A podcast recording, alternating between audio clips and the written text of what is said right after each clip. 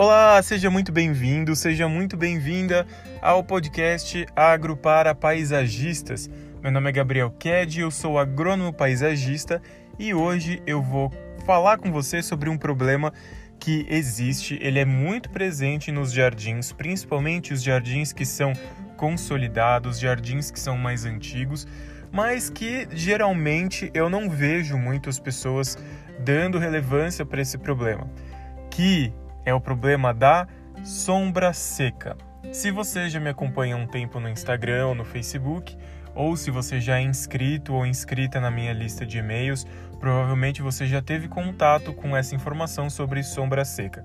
Mas se você ainda não ouviu falar sobre isso, esse vai ser o episódio que você vai descobrir tudo sobre a sombra seca e soluções para tratar desse problema. Então vamos lá. O que, que é, afinal de contas, uma sombra seca? A sombra seca ela acontece debaixo das copas das árvores no jardim.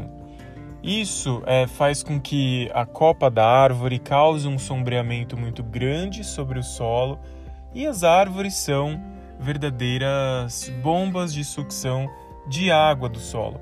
As árvores tiram muita água do solo por transpirarem muito, né?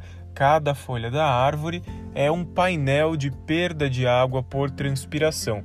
Essa transpiração que a árvore é, sofre é um fenômeno natural, faz parte da fisiologia da árvore. E justamente a transpiração é a perda de água pelas folhas que impulsiona a absorção de água pelas raízes. Quando a árvore transpira, quando a árvore pe perde água pelas folhas, é criada então uma pressão interna nos vasos condutores de seiva, uma pressão negativa, e faz com que as raízes peguem a água do solo por conta dessa pressão negativa, né? Então é um fluxo de perda de água pelas folhas, captação de água pelas raízes. Então, como a árvore tem muita folha, tem uma área de uma superfície exposta muito grande por conta da soma da área de todas as folhas da copa, a árvore transpira muito e por isso ela pega, ela capta muita água do solo.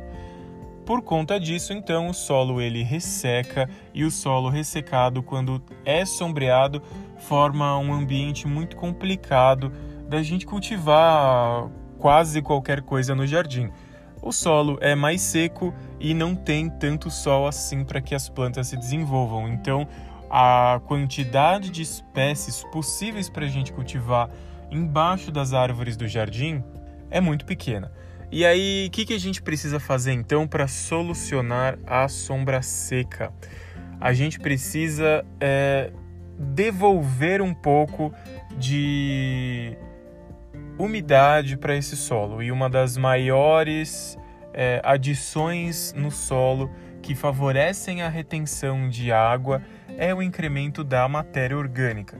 Então, quando a gente faz incremento da matéria orgânica na projeção da copa de uma árvore, a gente está fazendo várias coisas muito legais e vários benefícios indiretos também, não só para tratar a questão da sombra seca. A adição de matéria orgânica vai ajudar na nutrição da árvore, vai ajudar na estrutura do solo, mas enfim. O que, que eu quero dizer com matéria orgânica? Né? A gente pode colocar composto orgânico advindo de uma composteira, a gente pode pôr humus de minhoca, mas a matéria orgânica mais barata e que a gente pode conseguir em maior quantidade para fazer esse incremento do solo é, no jardim é através de substrato comercial terra vegetal. Sabe aqueles sacos de terra preta, leve, com cara de composto orgânico que a gente compra nas lojas especializadas de jardinagem? Então, essa é a terra, de, a terra vegetal ou substrato comercial. A gente coloca mais ou menos uma dose de 20 kg por metro quadrado sobre o solo para ajudar a começar a resolver essa questão da sombra seca. Quando a gente faz essa adição de substrato, então a gente pode começar a pensar em plantar alguma coisa debaixo da árvore. Mas não é só incrementando matéria orgânica que a gente resolve esse problema. A gente vai precisar colocar plantas compatíveis com esse regime de luminosidade. Então, se é uma área sombreada, não vai receber sol, a gente precisa cultivar espécies que sejam compatíveis com esse regime de luminosidade. Espécies que são muito interessantes para a gente cultivar numa área de sombra seca é, são o cingônio, é o guaimbê, é a costela de Adão, que são plantas muito é, adaptadas ao ambiente sombreado. Então a gente faz o plantio dessas espécies depois que a gente faz esse incremento de matéria orgânica na forma de substrato comercial. A gente tem que tomar muito cuidado na hora de preparar o solo para fazer esse plantio por conta da trama de raízes. As árvores têm raízes é, bem superficiais também, né? As árvores exploram o solo em profundidade, mas também têm raízes muito superficiais e isso faz com que a gente tenha que tomar muito cuidado para não causar ferimentos nas raízes. Uma raiz de árvore machucada pode ser a porta de entrada para fungos, bactérias, para cupim né, e outros insetos que podem causar danos nas nossas árvores.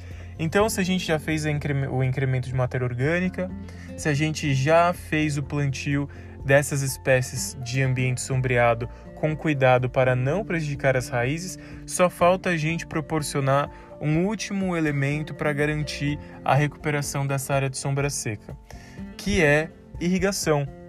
Como a árvore vai continuar bombeando água do solo, perdendo água por transpiração o tempo inteiro, não basta só a gente fazer incremento de matéria orgânica e não basta só a gente fazer o plantio de uma espécie é, adaptada ao ambiente sobreado a gente também vai precisar garantir irrigação para esse ambiente. A gente vai precisar disponibilizar água para essas mudas que a gente plantou debaixo da copa da árvore. Então, como a perda de água por transpiração da árvore, perda de água do solo, né, vai ser constante, vai continuar, a gente precisa minimizar essa perda de água colocando mais água. Então, vocês podem ver que agora a gente já solucionou o problema da sombra seca a gente fez incremento de matéria orgânica, a gente fez o plantio de espécies rústicas adaptadas a ambientes sombreados e a gente agora também disponibilizou água. A gente criou um programa de irrigação para é, sombra das nossas árvores no jardim. Assim a gente consegue resolver o problema da sombra seca, a gente tem o jardim mais bem vegetado, mais bonito e tomando conta daquelas áreas que são mais difíceis de resolver. Quando a gente não resolve o problema da sombra seca, o solo fica exposto. E aí acontece um outro problema né, relacionado à sombra seca, é um problema indireto da sombra seca, que é a exposição do solo e a perda de solo por efeitos de erosão. Toda vez que chove, a, o escoamento superficial da água ele passa levando partículas de solo e ao longo do tempo essa água que vai escoando superficialmente na terra vai cavando pequenas ranhuras e sulcos e esse é o problema da erosão. Se a gente não cuida da erosão, a gente pode inclusive perder uma árvore justamente por essa terra ser arrastada ao longo do tempo e a árvore vai perdendo cada vez mais sustentação. Já vi casos de árvores que chegaram a cair pelo tamanho da erosão que aconteceu no terreno. A erosão ela pode ser uma erosão superficial, ela pode ser uma erosão em profundidade, uma erosão avançada.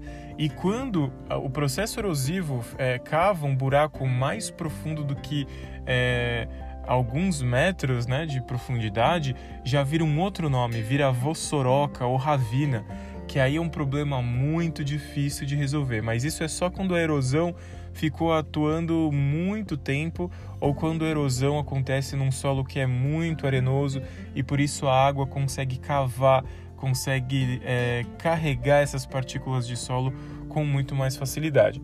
Por isso é importante a gente cuidar da sombra seca, porque ela, além de causar um aspecto de jardim cansado, de jardim pouco cuidado, a sombra seca também tem esse problema do solo exposto e contribuir com perdas por erosão. Espero que vocês tenham gostado desse episódio. Me sigam no Instagram se vocês ainda não me seguem. Se inscrevam na minha lista de e-mails pelo meu website. Todas essas informações estão na descrição desse episódio. Encontro vocês no próximo áudio, pessoal. Até mais. Tchau.